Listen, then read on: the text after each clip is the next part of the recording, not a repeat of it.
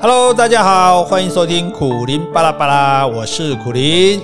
Hello，听众们，大家好，我是 Jessie。我们是 J KJ 二人组，KJ 二人组，没有默契，来重新一遍，一二三，我们是 KJ 二。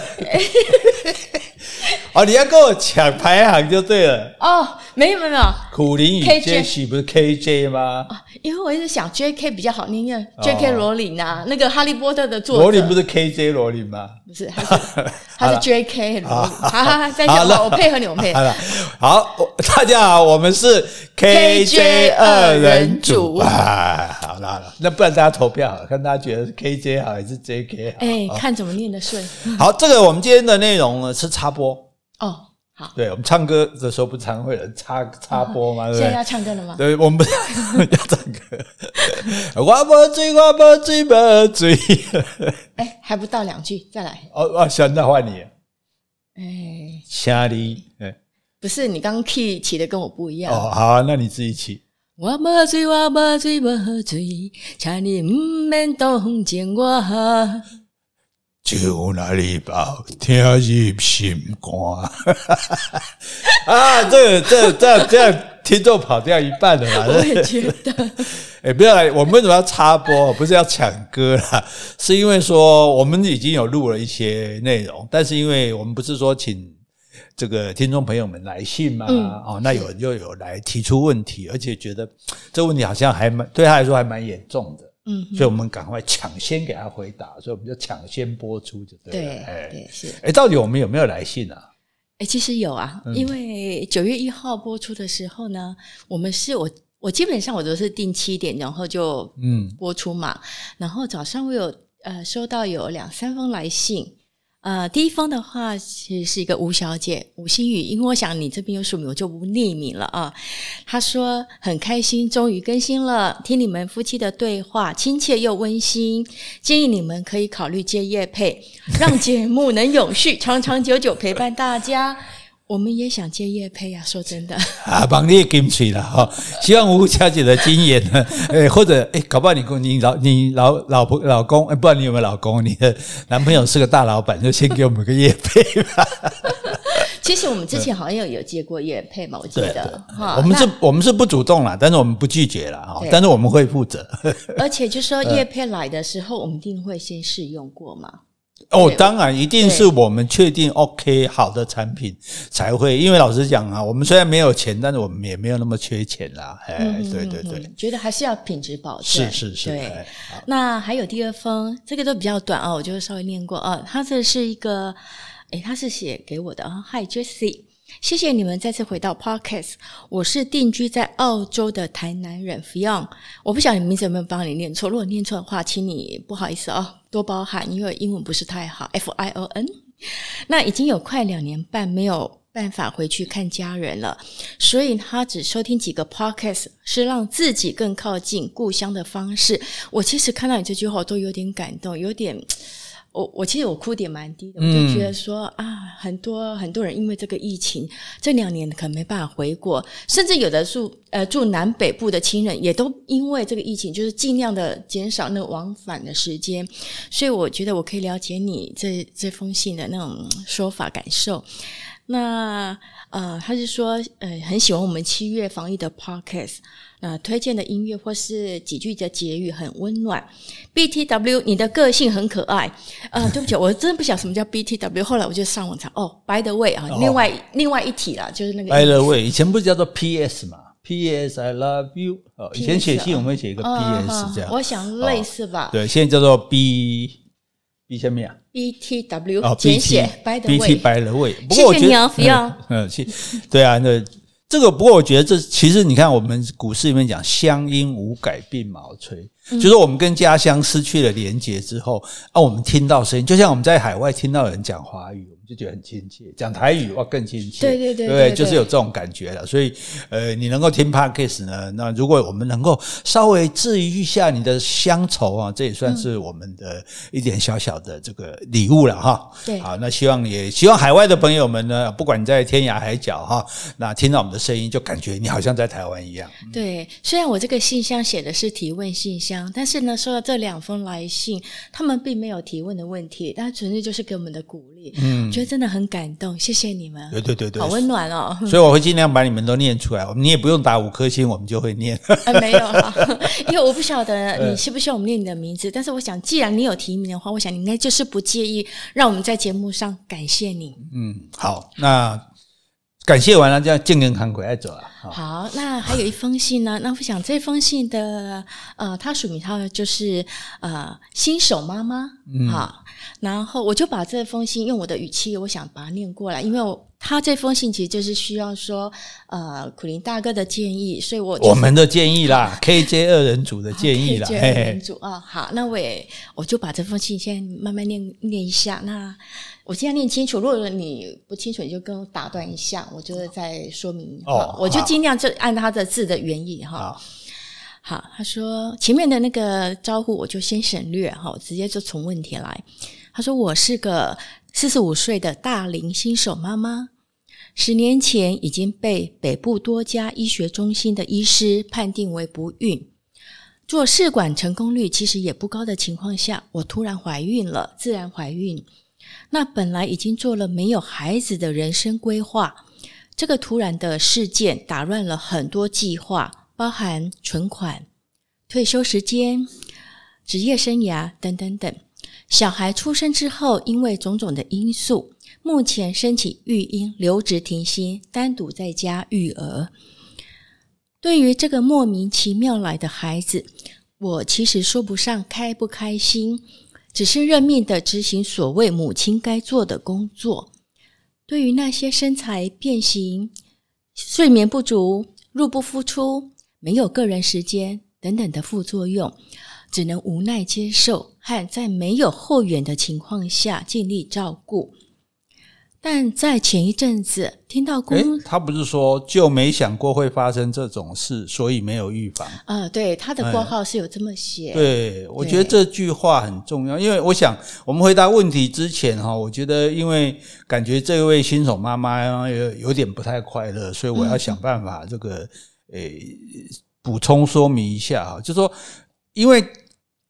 如果要决定要怀孕要生小孩的人，大概会到处的打听，说，比如说怀孕会有什么难过的地方，会孕吐啊，会行动不便啊，会做各种检查啦，哈，会担心啊，因为以前人讲说怀孕是鬼门关走一趟，对？然后，然后之后。生了小孩之后，你要育婴，你一个晚上可能会被吵醒好几次，对，你完全不足。对你，其实那个你失去自我诶，因为你怀孕的时候被小孩控制你的自我，以小孩的健康为重，所以你要配合如何，你不可以这样，不可以那样，还要做这个检查那个检查。生下来之后你也失去自我，因为你要完全配合他的时间，他哭你就想办法喂奶哦，你想办法要换尿布，然后甚至他莫名其妙哭，你也会很担心。所以其实这，所以我们要讲就是说，大家常常会有一个幸福母亲的假象。哦，在床上抱了那生出来小孩，哦，然后好像就一切就幸福了。其实，在这个之前吃了很多的苦，然后生了这小孩，在这个小孩还不能很清楚的沟通教育，就是说你根本不知道他干嘛，就在哭就在闹的时候，其实这是非常痛苦。一个阶段，这一点就是说，我觉得可能如果说有生养过小孩的会了解，有些可能年轻朋友你没办法知道，可是，诶，绝对不是说哦，那么简单就可以当一个幸福的母亲的。所以我想，所以他他说，呃，有人会觉得说，诶，为什么你有孩子你还不开心？哦，好像很他很无奈。可是我觉得他他的无奈就因为他本来没有准备嘛，对对，所以忽然发生这些事情，可能也没有这么多机会跟别人讨论。所以他，我觉得，因为生活上受到这么大剧烈的变化，嗯、所以我想他就显得比较沮丧一点、嗯、低潮一点，是可以理解的啦。嗯，好，那我继续啊。嗯、但在前一阵子，听到公司的同事说，在我留停这段时间，有几个同事升职和加薪，让我心里顿时涌上不甘心的情绪，也让我更增添对未来的茫然。这次升职的同事有一位是后辈，他不管年龄跟年资都没有我自己，呃，都没有我资深，先前的考绩也都跟我相当。但在去年，我因为怀孕请假安胎，再加上产假，还有今年的请育婴留停，所以考绩都只是全部门最差，而无法参与升迁。他这边的挂号就是说，他的升迁是不是主管的升迁？就是说，只是那个职级的上升。这里哈、这个其实我们我们本来已经录了，还没有播，挪挪挪到后面去播的，就讲到男女平权的时候，是我们有讲到这一集，这个问题，所以我就是其实怀孕对于工作当然是非常的不利啊，因为一定很不方便嘛，而且一定很危险。像很多中小学老师女老师都流产啊，因为她必须要整天站着啊，就是即使怀孕了，她还是一天要可能要站几好几个小时。我记得我以前有一个朋友，她怀孕，听说她好几个月是躺在床上的。他是因为这样，所以他就是本来他是有在音乐班工作，后来因为这样，他就辞职不干了，就没办法。对，有的比较严重的会、嗯、会几个月都要卧床。所以你知道，我最近最近看一本书，叫做《科技与邪恶的距离》。嗯，就是在美国的加州，它是全世界代理孕母最规定最宽的地方。就我们通常代理孕母是因为我自己没办法怀孕嘛，是。对，所以我请人帮我怀孕，生下那用我的这个精子或者卵子，然后生下小孩算我的。可是加州已经出现任务型代理孕母，也就对，也就是说我不是不能生，我不是不能怀孕，但是我不希望怀孕影响我的工作，影响我的生活，所以我花钱请人怀孕，请人帮我把小孩生下来。哦，对，已经到这个地，当然这可能他的事业成就比较高的，他觉得我舍不得这个这这个。对我的负面影响嘛，就像这位这个新手妈妈一样，嗯、你看，为因为你的怀孕，你就常请假啊，然后你表现可能就不如以前那么好。对，所以所以所以其实从这个所谓的任务性代理孕母的出现啊，这当然在台湾或者很多，甚至在英国、中国这都是不行的啦。好，可是在在美国的加州，它可以说是这个代理孕母的天堂。嗯，但是出现这件事情，我们就知道说，怀孕对一个。女性她在工作上其实是非常的不利的，没错。但是啊，当然这也就是很不公平的事，嗯、对。来，好，哦，继续了啊。在之前我的考绩有达到升迁的条件，但是主管以升职名额有限制，我的部门没有被分配到名额，所以在那几年我的部门就是没有人升迁。就这样，好不容易名额分配到我的部门了，但是却因为这两年的运程及产假，导致我绩效不佳而错过了。公司年度调薪从前年起就以我的职级的薪资已经顶到天花板，没有空间可以调整，除非升职才能够继续调薪。但是这两年的绩效不好，所以复职后我只能。抱着一个没有晋升机会和调薪空间的职位了。这两年，我也深深感到台湾的职场环境对女性生育真的很不友善。例如，只要怀孕那年，常因为身体不适请假，有时候就会被消遣，趁机偷懒，而且考绩通常是最差的。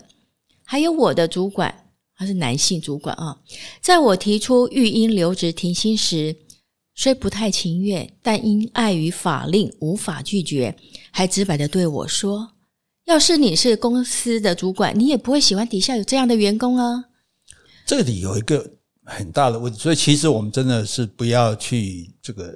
歧视这种，嗯、就是连这种玩笑都不要开，对，因为她为了怀孕不能工作或者影响她工作，她已经很不得已了，是。对，然后你还在亏她偷懒，哎，她带一个小孩，孕育一个新生命呢，对，就是，但是呃，哎，所以在这里我就感觉到说，那公司的，哎，等一下，他不是有还有说一段说。他的其他的员工影响他的位置的吗？应该后面，在还在后面哦。OK，还没念完啊。好，继续喽。在听到今年部门里的升迁消息，真的让我怀疑自己是不是不该有孩子。虽然大家都说这是上帝的礼物，但这其实是不是上帝送来的惩罚我的呢？因为停留的时间也快结束了。现在对于要他就是以下有三个问题，就是要请我们来帮他，嗯，多想点方方法好了。第一个就是延长留停，就延长留职停薪。但是他也把他的那个缺点，他也列入了。他说，缺点就是没有收入了，超过六个月已经没有劳保津贴了，也没有社交。这段时间最长有八十五天没有出家门，当然也是有疫情的缘故。另外就是他没有社会地位，这个社会对于全职的主妇还是有歧视，这是第一点。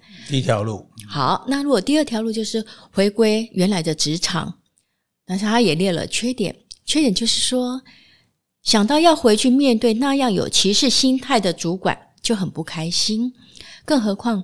获得升迁的同事年纪跟年资都比我少很多，但他的能力不算差。比我厉害的是，他很擅长交际，上班聊天时间非常的长，跟主管是一起吃中餐的饭友。他括号，虽然我无法证明这跟他被升职有没有直接的关系，但还是觉得矮人一截。嗯，第三就是转职啊，转别的职业。那他的括号就是说，他的茫然就是说，我已经四十五岁了，又有小孩，他觉得这一点也很困难。好，这是他的问题。就是这位充满烦恼的新手妈妈哈。嗯。诶，在回答问题之前，我还是要讲一下，各位可能刚才听到信件的部分，有一点地方会不太。舒服，就说这位小姐她怀疑自己是不是不该有孩子。嗯，虽然大家都说这是上帝的礼物，但这其实是不是上帝送来惩罚我的？嗯，我我我觉得，我觉得讲这话其实。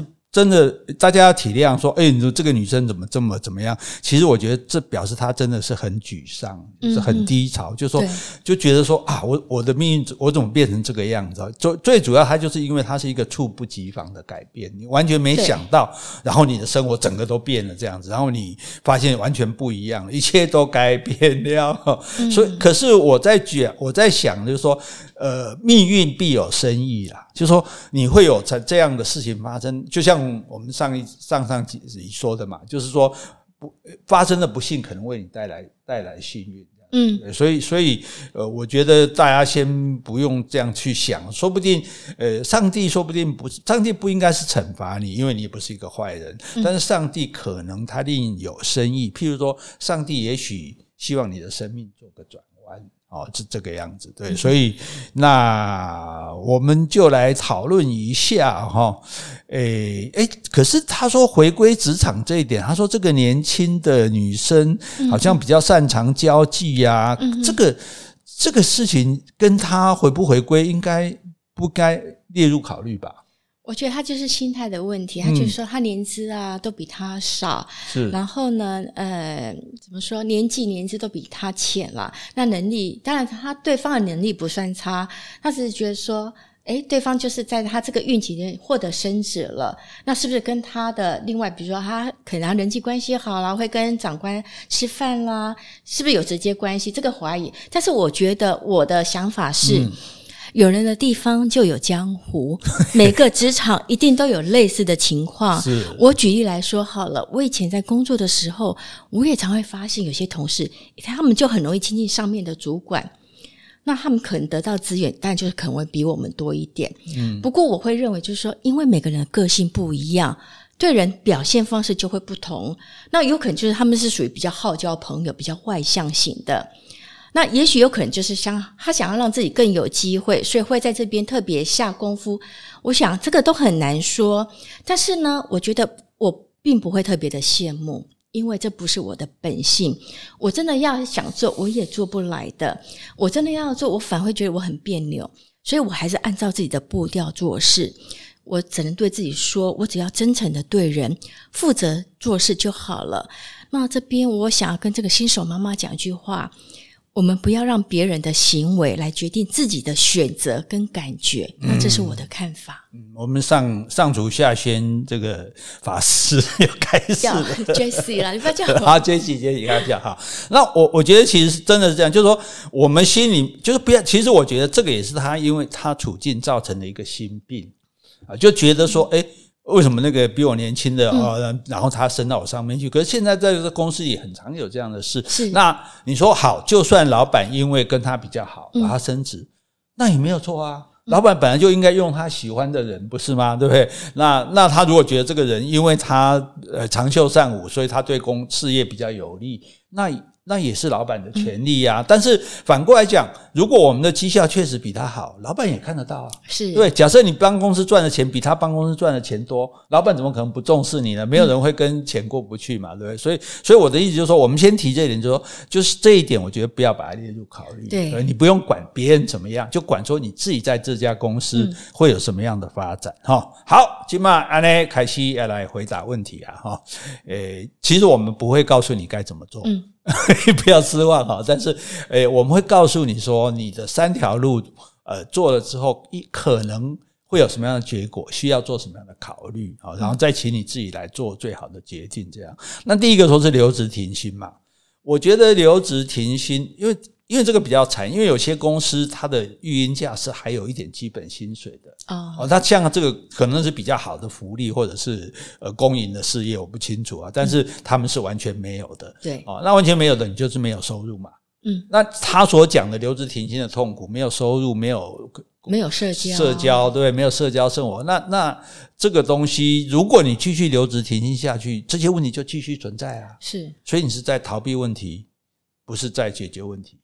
所以第一项，他觉得他是不是要延长留职停薪的项目？你觉得你就比较不建议？我觉得你如果留职停薪，你就会继续存在这些烦恼、这些痛苦，而且这些烦恼痛苦似乎也没办法解决。所以我觉得，呃，应该要面对现实来处理这个问题，那就是另外两个选择，一个就是说回来上班，嗯嗯嗯，但是回来上班会面临很多的很大的问题，譬如说。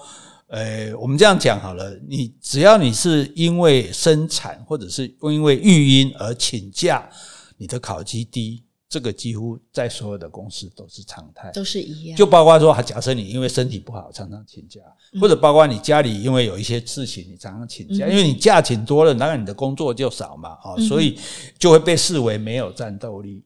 因此，你回来上班，你的考绩恐怕也有可能还是继续低。诶，即使你现在没有怀孕了，但是你还是要养小孩啊。没有小孩今天在好，你放去托托儿所或者去托给人家，就忽然打电话来说，诶，小孩发高烧，你是不是会拼命就赶回赶过去？好，那那是不是就可能影响工作？当然，我们讲说啊，老板你不应该这样，可是可是老板就这样啊。诶，换了我们做老板，说不定也一样啊。对，我觉得那个老板，当然你你不用呃，你可以说他不尊重女性，可是呃，也不能说这是。歧视啊，就因为对于请假多的人，他但没有人喜欢嘛，对不对？这这是第一个问题。而且事实上，你可能如果你的主管可能更冷酷的会要求你二十四小时脱衣啊，对，因为如果因为很多公司，我不知道这位小姐工作的形态，很多公司它是需要随时待命的。是随时要加班的，譬如今天好五点钟到了要下班，结果订单赶不完，然后这这个他说哎好，我们今天加班，就你说不行，我小孩我只拖到五点，我要去接，对啊，你就是不是你就不能加班，或者是说你不能待命哦？有些当然这是很很残忍的事，但这也现实没办法。哎，老板可能这个晚上八九点来个赖说，哎，有件事要处理，希望你赶快赶到公司来。好，那那你也那你也不得不去。所以那如果你都因为有小孩，你都不能去。所以，有的冷酷的主管会要求你二十四小时托婴，等于你礼拜六、礼拜天才把小孩带回来。对，我不晓得这位呃新手妈妈的工作性质是什么了。对啊，所以我的意思说，就就就我们现在考虑说可能面临的问题。那如果二十四小时托婴，你当然你的战斗力会比较强，你可以加班，你可以待命。可是，第一，你有没有那么多钱？嗯。第二，你是不是能找到一个你真的放心得下？嗯，对，从早到晚都放在他家，而不是每天去接回来的，哦，所以这是第二个问题。那第三个问题就是刚刚讲的，你请假会多嘛？啊，你不能加班嘛？啊，然后你不能待命嘛？你会被老板嫌啊？你一定一点红线没有，因为你的表现应该会没有没有那么好啊，嗯，对。那在这种情形下，对不对？然后。看起来，你刚刚刚他也讲到，他升职也到顶了，对不对？调薪也到顶了。嗯、那既不能升职，也不能调薪，那这个工作是不是有点像极乐？食之无味，弃之可惜。嗯哼，安利没安诺？不晓得哎，因为而且我觉得你如果说你继续在职场工作的话，必须你的小孩必须要托婴嘛。嗯，那这个费用其实我不想，呃，妈妈是住哪里？那在如果在北部的话，这个费用应该是蛮高的。嗯，就说你这个你薪水是要 cover 这一份育婴的呃请保姆的薪水哦。没错，所以所以而且他刚刚有提到他独立照顾这个小孩，没有后援，对，或者说也没有这个。阿公阿嬷帮忙带，嗯、对不对？好，也没有别人可以这个帮忙，所以在这种情况下，如果你还要回去上班，我觉得那种心态可能是变成一种摸黑黑马赫，嗯，就是我只是为了这个收入，一方面可以让我保住，因为刚刚有讲退休的问题、存款的问题嘛，就是让我继续有收入来维持我的生活，啊、嗯，那但是可能你就不要想太多。你就不要想说，我还要再升职，我还要再再加薪，就是我还要往上爬啦。可能往上爬的困难度会很大，往上爬恐怕不容易。所以等于说，诶，其实如果你回去上班，你就是保住工作，嗯哼，然后经营家庭。对，我觉得就先以保住工作为主啦。这个是。呃，回去上班的考虑，就是说你你你就不要再想那些别的事情了，你就想说，我把工作保住，然后我也可以维护住我这个家啊，把我这个小孩养好，这样。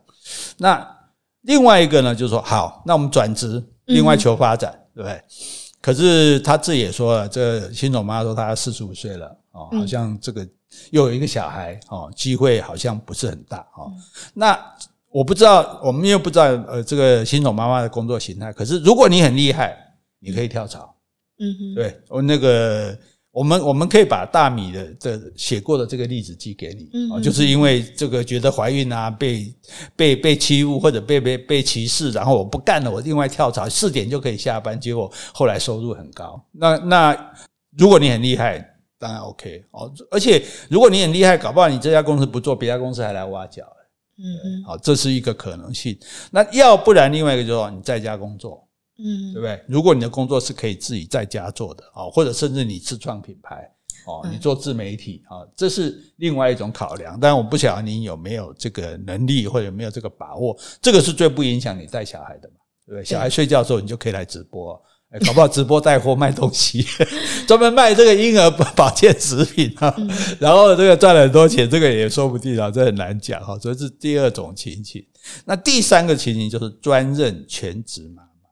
嗯啊，这个考虑这件要如果要专任全职妈妈，你考虑的很多的。第一个就是说家庭收入要够维持，是，对不对？你一定你一定这个收入能够让你维持这个，说我。我可以做全职妈妈这样子，对。然后呢，第二个就是说，因为如果你觉得你的职场发展实在有限，就我在做，我就是领个死薪水，等到退休领领这个退退 退休金呢，搞不好还没还没有哈，可能只有劳退。所以假设你觉得说，其实你在职场的发展已经有限，已经到头了哈，那你看比你年轻、比你小的都爬到你上面。去了，对不对？那另外一个就是你家庭的收入其实是可以维持你不去工作的哈。那因为这个新手妈妈没有提到这个爸爸的情形，所以我们就假设说啊，爸爸的收入好，或者家里你的积蓄或其他的收入可以维持你做全职妈妈。那另外一点，在不要，我觉得不要担心的，就是说家庭主妇啊，他觉得说没有社交圈，其实家庭主妇是有他们的社交圈的，是因为他开始。没有打算要当家庭主妇，她一直是当专业的那个职业妇女，所以她就没有机会跟这些家庭主妇有社交圈。等到自己当了家庭主妇之后，可能本来跟她年纪差不多的人已经都小孩都大了这样，所以所以她只是所以因为这个样子，所以家庭主妇她感觉家庭主妇没有社交圈。其实我们知道，家庭主妇是有家庭主妇自己的社交圈的，而且有些家庭主妇还社交的蛮开心的。我想主要还是看个性，而且这社交圈，你所谓社交圈，应该就是，呃，范围不一样了。以前的社交圈可能就是同事方面，对。或者是跟你工作职场有关系的人。那你回归为家庭家庭主妇的话，你可能会跟他们会暂且有一点距离了。是。但是你肯定会有另外一群的家庭主妇。对啊，就是这些他们哦，比如说小孩都读同个托儿所，那、嗯、大家会有赖群主啊，或是妈妈群对对，妈妈群互相就所以说那时候他们的名，所以那名字就不一样，叫做谁某某妈妈了，嗯，就不叫自己名字了，就叫小品妈妈、生生妈妈这样。那可是大家也会讨论啊，譬如哪个学校比较好，或者说，诶，我们来团购什么东西啊，或者说，诶，我们去哪里喝下午茶。所以其实不会没有社交圈，而且我觉得也不会没有地位。我们这个社会，大家并不至于去看不起家庭主妇。现在大家的观念觉得说，你肯。放弃自己的事业来专心的经营家庭，相夫教子，大家觉得这是很了不起的事，真的。对，大家也觉得这是一件不容易的事情啊。所以我在想说，可能说不定你当初因为你自己是职业妇女，职业妇女其实很容易不小心的就去歧视家庭主妇，干嘛讲啊？你都磨炭几磨的这啥？那其实是不对的。我们讲过，这个家庭主妇其实对家庭是有很大的贡献的。所以我在想。哦，可不可以把这个事情当做上天的礼物？嗯，等于说上天给你迟来的另外一段人生啊，因为做母亲也是女生人生的一个阶段嘛。当然有人放弃了啊，有人得到了。那你是想要得到的，可见他，所以当初他因为他不孕嘛，所以他是想要生小孩的啊，以为不能生，放弃了。那现在可能上天会发现，哎，不对，欠你一个，欠你一段人生，好，那就给你这样。所以。可不可以把它当作说，这是你迟来的另一段人生？你说好，我事业做到这里，那你因为很多人开事业还没开始嘛，就来家庭，所以会觉得说啊，我事业家庭我要选一个。可是你的事业，你做到这个年纪，你的事业也有你有相当的资历，职场资历可能也有二十年了嘛，二十年以上了。所以是不是剩下的这一段就是你的？另外一段，就像我们讲人生可以重来一样，等于这一段人生本来你已经错过的人生，你现在可以重来，那么你就好好的、开心的来当你的这个。妈妈哦，当一个这个全职妈妈哦，那你就不要为了孩子而不甘心，因为当然带带孩子很辛苦，可是你也可以看到很多带孩子的妈妈，她觉得说带孩子的辛苦，她觉得是值得的哦。那孩子给她的回馈，孩子的一个笑容哦，孩子一声那种叫妈妈哦，孩子的一个拥抱，其实是他你是会得到回报的哦。那当然也更不要为了职场不甘心哦，职场即使你今天没有怀孕，你在职场上也不见得。就一定是竞争的胜利者。嗯，哦，假如这个工作没有让你，因为我没有听到他对说，我热爱这个工作，所以我不想离开，而是说我的升迁机会啊这些的。对，所以在这种情况下，是不是说讲这种老话，可能诶大家不一定听得下来。走气功，欢喜做甘愿受哦，所以来让他我们我啦，如果是我是我是你的话，我觉得我不会选择。呃，继续的留职停薪，因为那是在逃避问题。嗯、那我也不太愿意回去上班，因为就算回去上班，那也只是保住工作，哦，就是那经营家庭。那如果符合我刚刚讲的那些条件的话，那我倒是建议你不妨这一段全新的人生，你就来做一个全职妈妈，那说不定。也会有更多的收获，或者说更多的学习，更多的成长。诶，不晓得这个，呃，夫人，您以为如何呢？呃，其实因为其实他写信虽然是很清楚，但是我不晓得他实际的经济状况。如果说照你说的，呃，我就是当个全职的妈妈，我也不想说你的经济是不是可以 cover 过去。所以我想你有你的考量，那就是我们针对你信上所写的，那我们就给建议。那我觉得每个人其实我们都会遇到挫折、困难，或是说不知所措的时候，你就感觉你已经看不到希望，对未来就很茫然。那这时候亲人朋友的鼓励支持很重要，可以给我们信心跟安慰。但我觉得重点还是你，因为只有你才可以坚持自己的选择啊，选择尽量想要活出你想要的生活。所以我觉得，不管是回去原来的职场，或是转职，甚至是说在家里照顾小孩，我希望你都能够勇敢面对这生活的挑战。因为你没有往前走，你也不晓得道路的前方它会出现什么风景。而且我觉得上帝一定不是在惩罚你，他是给你一段你不曾预期的人生，而且他想知道你要如何去面对他而已。在这边，我祝福你，希望我们能够给你一些的帮助、希望跟打气。我也相信，终究一切都会好好的。哎，而且我觉我觉得，嗯，你不是孤单的，我我你不要有孤单的感觉。你看我我们我们就那么关心你，我们这样努力的讨论你的你的，其实你是一个对我们来讲是一个陌生人。我们努力讨论你的所有的经历，分析你的各种的状况，然后模拟你各种可能出现的情形，那提出给你这些的建议哈。那所以我们我们不是。教你该怎么做，好，我们只是提供你说，哦，你有几条路可以做，这做这些路你要有什么条件，好，你会有什可能会有什么后果，好，那希望你自己来做最好的决定，就要讲这是你的人生，哈，那。你可以，其实你可以多寻求一些亲友的帮助。感觉我觉得我很不是不舍得，就是觉得他好孤单啊。就是你你好像都没有朋友或者亲人或者什么可以倾诉，可以跟你喊一声加油。所以我们在这里帮你喊加油哈，就是呃，希望你能够这样子而做出你的最好的决定啊。当你决定了之后，你就好好的去做它。是呃，上帝或者说生命，他会会给你回报的哈。那。希望呢，也给类似可能有类似处境的人，我想应该是很多对，一定会有女生会碰到这种问题。我到底要选择我的事业还是我的家庭的时候，那我们所说的哈，你也都可以把它列入看参考这样子哈。